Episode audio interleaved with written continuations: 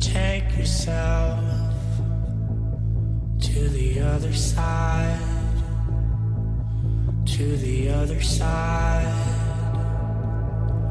Hold your breath, keep the smoke inside.